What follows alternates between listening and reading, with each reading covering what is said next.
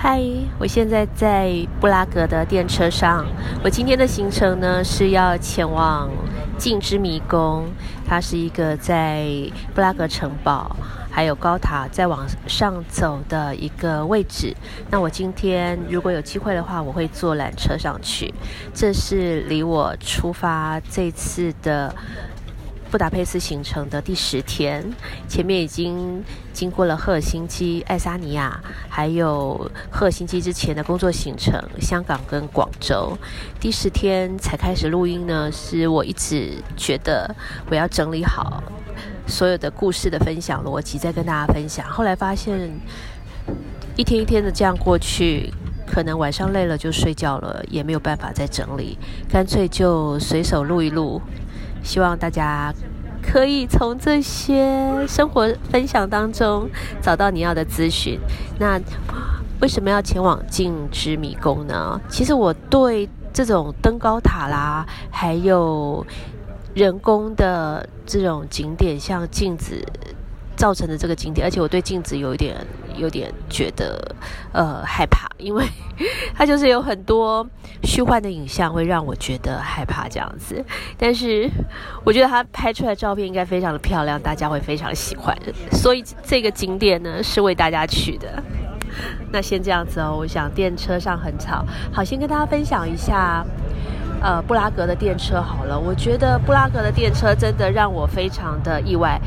这一次的行程，从爱沙尼亚赫辛基到布拉格，整个就是让我很 shock 跟意外，因为这些地方以前我都觉得它就是一个比较呃科技落后，然后当然是最近在兴起，但是毕竟它也不是一直的科技大国啊。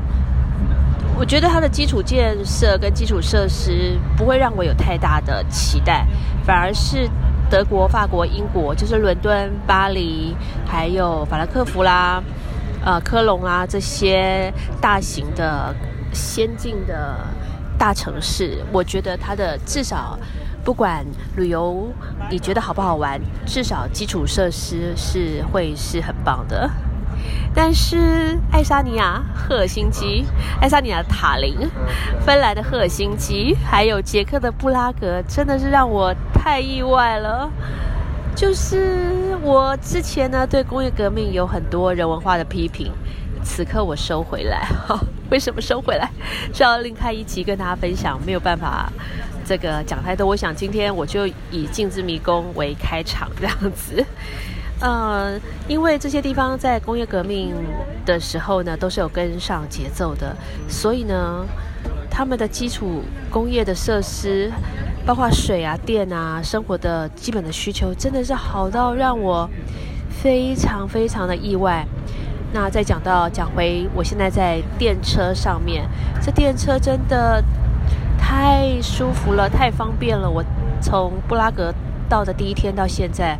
我几乎没有坐过，不是几乎，我还没有坐地铁。我就从机场第一天坐巴士巴士到酒店啊，那这个过程出了一点点状况，一个小故事，我再额外跟大家分享。那那天是坐巴士，那个巴士之后呢，所有的路程就是只有走路跟坐电车。我本来是想要自我挑战，就是走路，我连电车都不坐。我一开始坐电车呢，我想说拍照就好了，拍照嘛，意思到了。那我会上电车呢，其实是因为我在机场就买了这个三张的 day pass，就是整天坐到饱的二十四小时的这个票。我想说啊，因为机场出来一定要用票嘛，所以我就买了一张。我又怕在市区可能买不方便，确实在机场买任何这个票之类的东西。都是最方便的，它有人工的，你可以刷卡，你可以用欧元，那也可以用当地的货币，用这个捷克币。捷克现在是没有不是欧元国家，所以呢，它是有它自己的币值，但是欧元是可以通的，只是大家说汇率不是那么划算。但是我觉得我可能没有那么在意是不是有那么一点点的差距。呃，我有去汇兑所看一下汇汇兑价，所以也先跟大家分享一下。现在是二零二三年的五月三十一号没有，今天已经六月一号了。我的生日六月五号快到了，五月三十一号不是六月一号。那汇兑所的这个兑换是一块欧元兑换二十二块捷克克朗这样。但是我付费的时候，我在第一天的旅馆，第一天的旅馆我只住一天，在 IG 上我。大家可以看到这个很漂亮的酒店影的影片。那因为它只有一天有房间，我又很想去住它，因为它就在老城区的正中心的古的一个古建筑的这个里面，所以我觉得我很想住住看，所以我还是去住了一天这样子。嗯，他算给我的这个对比是一块欧元换二十五块克朗。所以，其实如果你是在意这些会差的，还是换一下会比较划算。还有呢，在市集啊，一些比较小的地方，呃，也不是比较小，只要在市集，它是收现金的，就是不能刷卡，所以可能克朗又会更划算一点这样子。好，那因为我觉得在机场买票会比较方便，所以我就先买了三张。我想说一定用的，我本来要再买多一点，想说先买三张吧。好，后来，呃，就发现我几乎都只想用走路去我想要去的地方，又没有，我也没有想要去很远嘛。它的景点在中心区就已经看不完了，真的不需要去太远，也没有空去太远的地方。对，呃，我觉得根本就用不到这三张票，呃。但是第一天你用了嘛，我就勉强上个电车，想说物尽其用，二十四 小时一定要让它发挥最大的功能。哎呀，真是让我太我意外了，在电车上，因为它电车开得很慢很慢，就是因为开得很慢，你可以很尽兴、很尽情的去看这座城市，然后也不像走路有体力上的消耗。而且在电车上可以找位置坐下来嘛？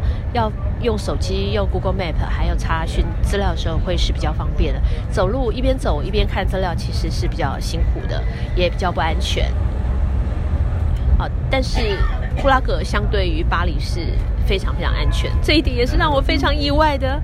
我想说，布拉格嘛，捷克嘛，中欧嘛，又有之前乌乌克兰还有难民的问题，它应该是不太不太安全的。没有想到它是一个这么舒服，然后漂亮到让你吐出来。我真的忍不住要用这个词来形容，就是漂亮到让你会会吐出来。不想走，我觉得不至不至于。真的让我不想走的地方是爱沙尼亚。爱沙尼亚再开另外一集跟大家分享。但是杰克他就是漂亮，他就是刺激你的视觉，刺激你的眼球。哎呀，在电车上就讲这么多，我觉得可能没有想要一集录这么多时间。嗯，好吧，还是我还是很想再继续说，还是跟继续跟大家分享一下。现在电车继续开，我住的地方是。一个葡萄园区，说是葡萄园区，应该会看到很多浪漫的葡萄，并没有，好吧？葡萄园区它平常是不会有葡萄的，因为葡萄它有它生长的这个周期嘛。但是是很漂亮的一个，就是种葡萄的地方嘛。啊，但它也不是农庄哦，它也是市区，它也是很方便。但是就是离市中心跟老城有一点点。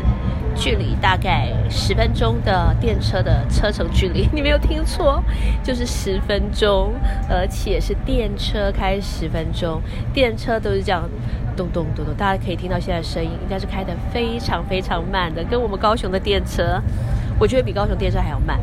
怎么整座城市都可以布满电车？这是做很大的牺牲跟想法跟观念上的。城市的经营，我觉得实在太厉害了。怎么会有在这么早的时间？这个电车是有点年纪了，这么这么久以前就有这样的观念，可以用电车来做城市交通的主要的运输，不管对观光还是对啊当地想要慢生活，都是非常非常非常非常。好，非常非常棒的一个规划跟设计。我觉得我还蛮建议台东市区，呃，花莲我没有那么熟悉，台东、呃，屏东去的比较多。我觉得台东市区与其花那么多钱在观光上，并不一定有实际的效果，又带来很多声音。电车在城市当中慢慢的走，虽然台东市区我也是用走路，但是大部分人可能没有办法是这样走路的，所以电车是一个很好的城市规划，尤其电车的经营成本又比又比地铁低非常非常的多，这真的是太太太太太太智慧了。好，电车现在要过呃。福尔瓦塔河了，这条这这条河非常非常的漂亮。